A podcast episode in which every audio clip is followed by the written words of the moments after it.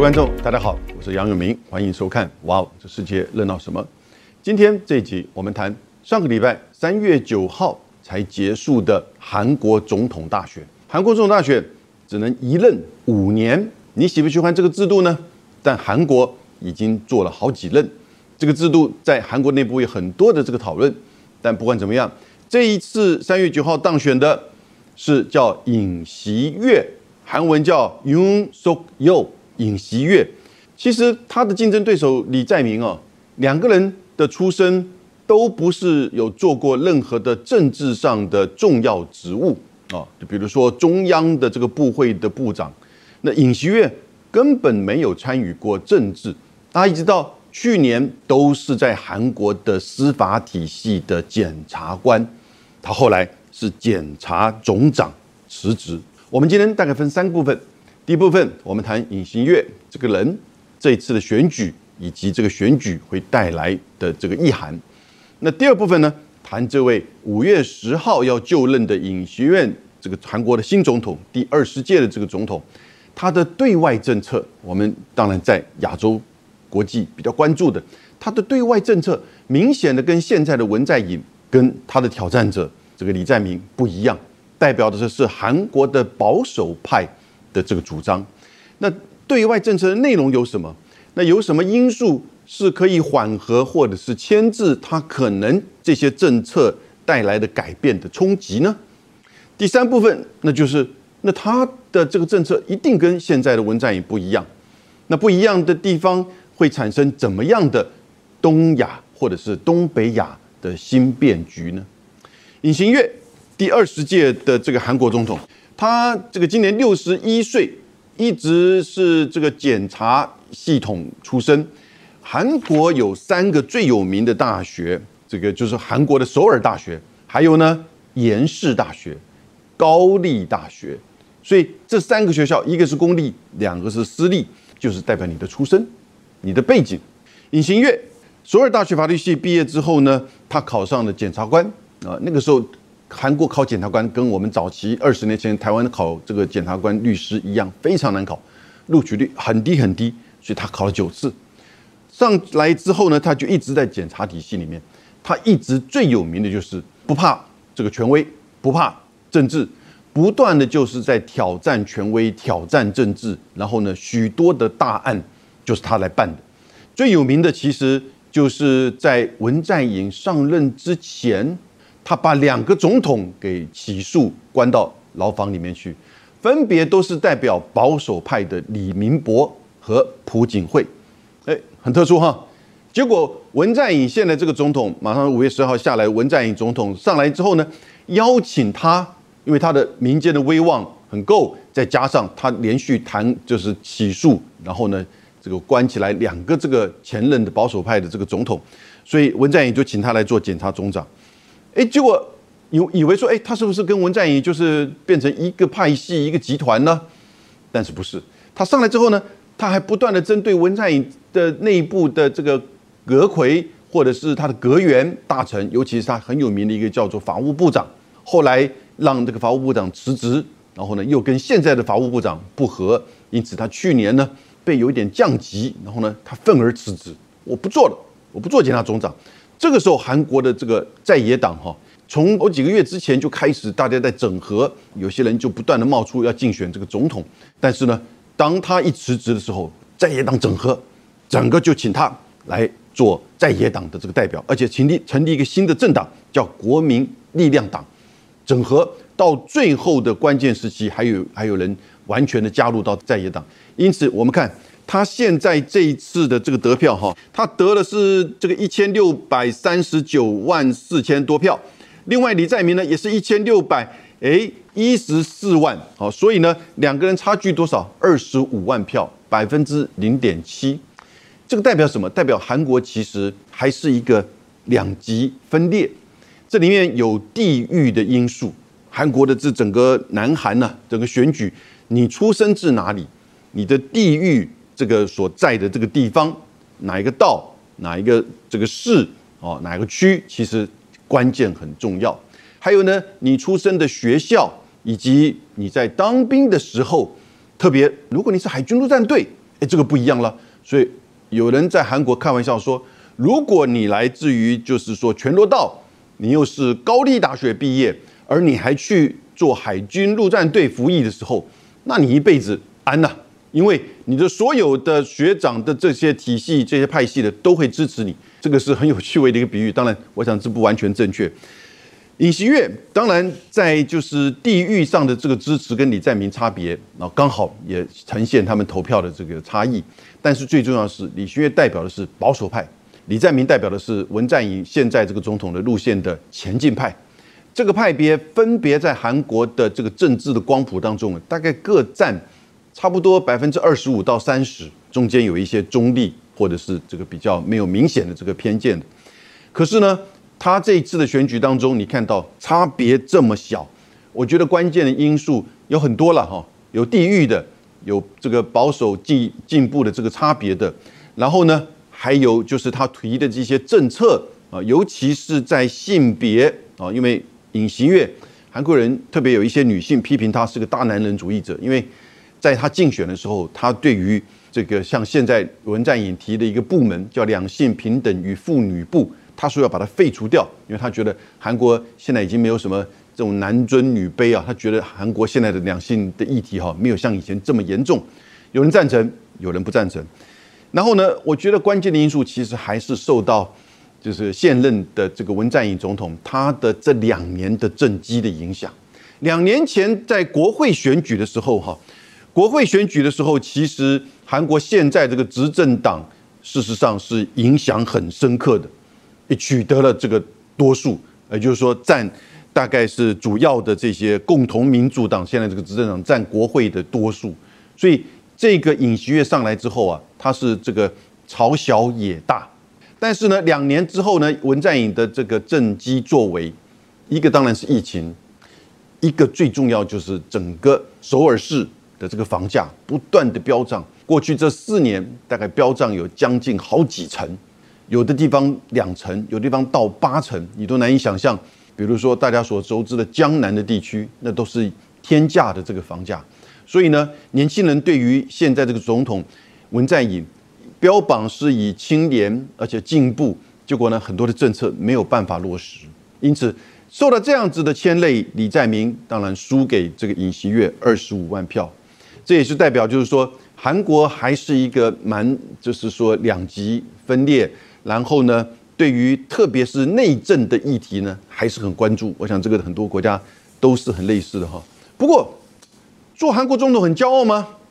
我们经常会开玩笑说，做韩国总统不就是准备要去被起诉？而且过去的经验，过去的整个七任总统都没有好下场，大概都被关起来。过去整个韩国从直选一九八零年，中间还是有一些就是说军事的这个独裁。哦，卢泰愚，对不对？然后呢，到了卢武铉，卢武铉其实后来还跳这个悬崖自杀，他因贪腐被查。然后在他之前的金永山，这个算是能够完全的下车的，没问题的。李明博。这个曾经是非常著名的现代汽车的执行长，然后呢，选了首尔市的市长之后呢，选上总统，卸任之后贪腐被查，被判刑十五年，现在仍然在服刑，而他就是被这个尹锡悦给就是起诉，而尹锡悦上来之后呢，他们现在几个礼拜都在讨论上来之后要不要马上特赦李明博，然后呢，这个朴槿惠也是被弹劾，我想大家应该对朴槿惠的这整个案件非常清楚。被判贪腐二十二年，然后呢被这个赦免。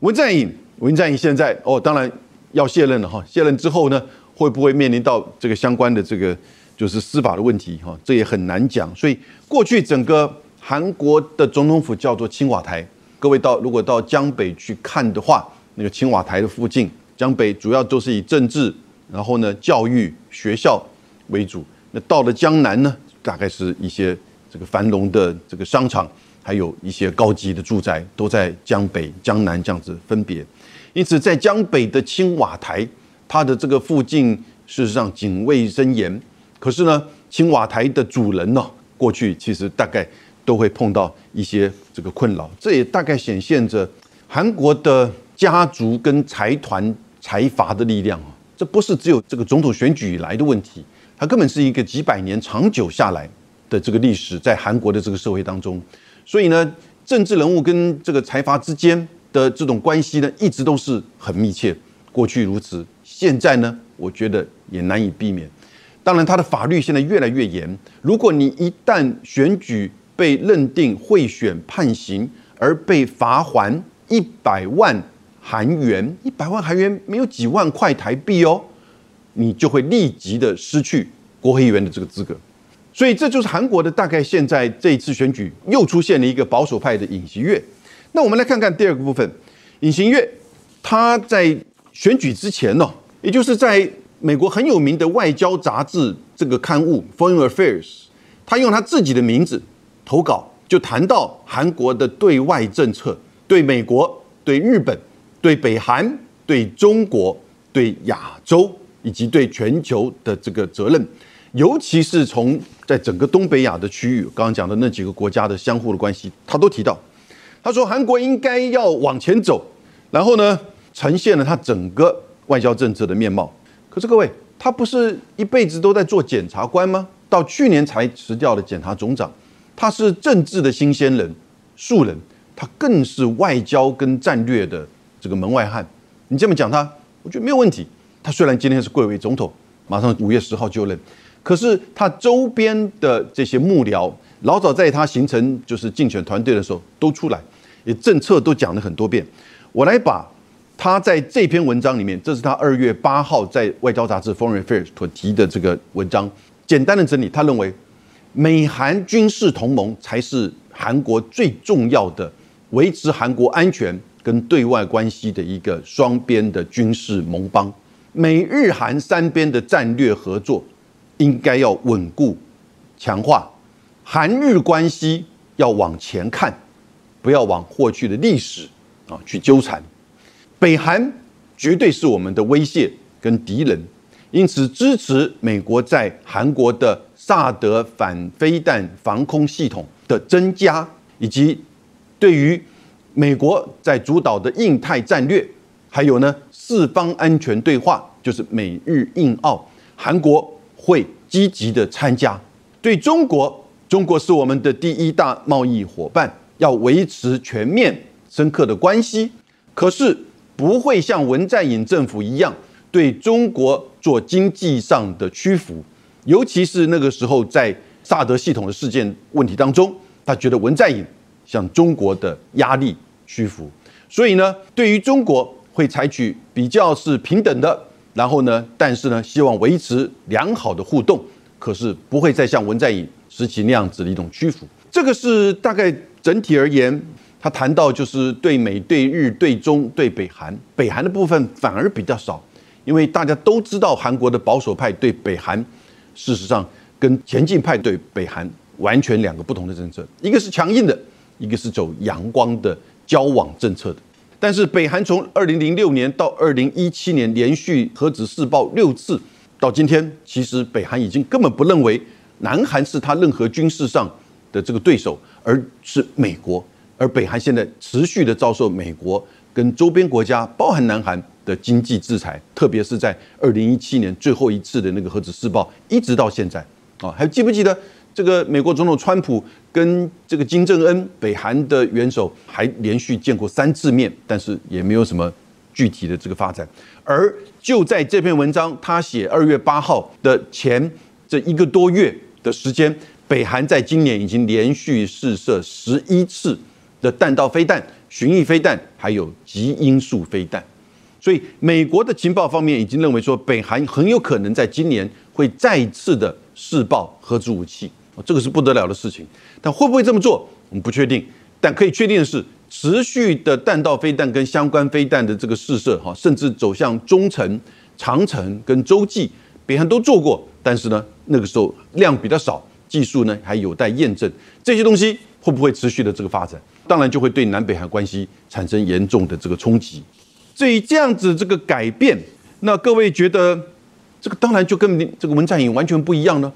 文在寅简单的说，他比较是一个就是说，应该是不选边站。有人说他亲中派，我觉得不完全是因为他跟韩国的关系啊，他跟美国的关系以及美韩的军事同盟还是非常的这个重视啊。你还记不记得当拜登上来的时候，在紧接着日本的菅义伟去华盛顿，然后呢，接下来就是文在寅啊，所以韩国还是一样非常重视就是美韩关系。而这次乌克兰战争当中，韩国也是第一时间呼吁跟美国一起制裁就是俄罗斯。现在在全世界就是四十七个国家，绝大部分都是欧洲的西方国家，还有美国、加拿大、澳洲、纽西兰。而在亚洲地区其他地方呢，就是韩国、日本、我们台湾还有新加坡。所以其实韩国跟美国的关系还是很密切，不过它只是不选边站，也就是说，在中国大陆特别敏感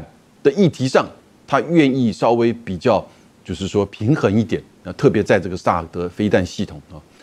但是我觉得尹锡悦啊不会这么做的。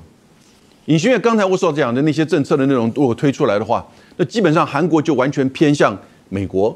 而且呢，甚至可能会加入到四方安全对话，就变成五方安全对话了哈。四方安全对话叫 Quad，那五方叫什么呢？五方五边形叫 Pentagon，不过美国的五角大厦叫 Pentagon，也许它就叫 Five Nations，Five Parts，我不知道。也许会不会变成五方，这也难讲。将来可能变成 Quad Plus，也就是加上这个韩国。那现在当然就是看韩国接下来参与的积极度以及这个怎么样的发展。两个层面，有哪一些因素会去缓和这个政策的这个冲击呢？第一个，我刚刚谈到了韩国现在的国会，就是现在的这个执政党，就是这个共同民主党，它占多数。因此，你要通过国会的法案或者是预算，如果是进步派的共同民主党他在主导的话，我觉得其实你要通过很激进的这个政策作为哈，可能并不容易。比如说，他说我要增加一道这个新的萨德系统，也许行政命令可以直接这么做，但是如果你要寻求一些这个预算来去配合的支持，可能国会就会拖延你。那第二个，也就是刚刚提到的。他跟李在明之间的竞选的结果只有差二十五万票，百分之零点七，所以韩国还是呈现了两个之间的这个对峙。那这个政策上，如果说有一半的人一直很强烈的反对你，而你碰触到他一些比较核心的东西的时候，那这里面我特别点出来，就是跟日本的关系，慰安妇的问题怎么办？征用工的问题怎么办？这个是文在寅跟韩国的前进派，尤其是年轻人的部分哈，非常在意的。一个问题，如果他这个尹锡悦说我们跟日本的关系要往前看，或者甚至把过去朴槿惠和日本那个时候政府所签有关于就是说结束掉慰安妇的一切的问题，然后呢这个征用工的问题也都结束掉的这种承诺，文在寅后来没有接受那个协议。那如果尹锡悦回来又重回到这个朴槿惠那个时候的政策，你不要记，我再提醒你，朴槿惠是他起诉的。因为他起诉而被关起来的，所以他如果政策回到了朴槿惠的政策的跟对日关系的话，内部的前进派的不管是国会的议员或者是这个社会的大众年轻人会不会反弹，这也是他必须要考虑的。因为最后对他们的总统而言呢，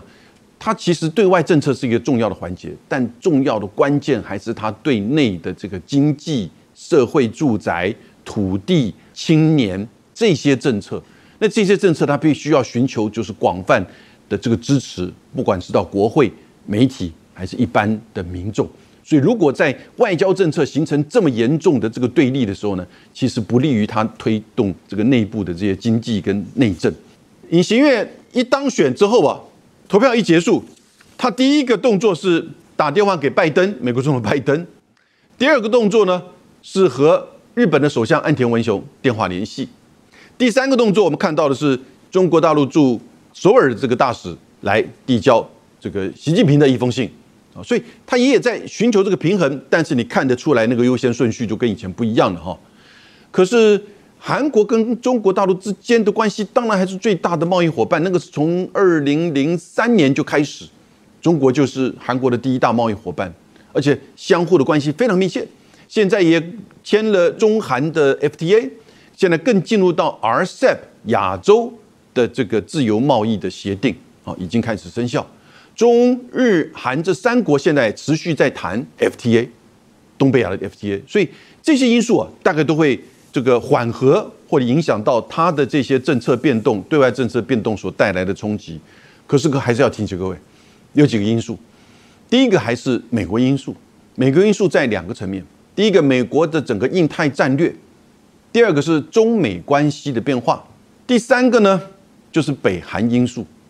也就是北韩因素其实还是一个相当不确定的。如果接下来真的北韩采取比较积极的试射飞弹，甚至核子武器的试爆，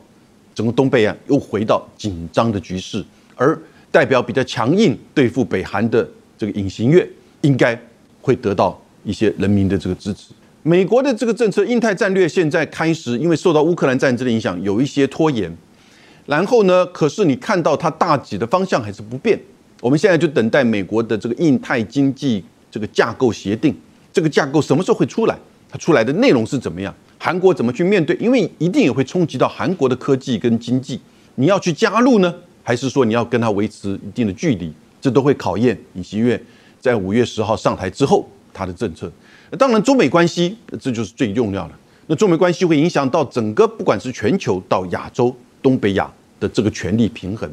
现在看起来，尹锡悦代表着韩国在这个议题上倾向美国，这个大概方向是不会变，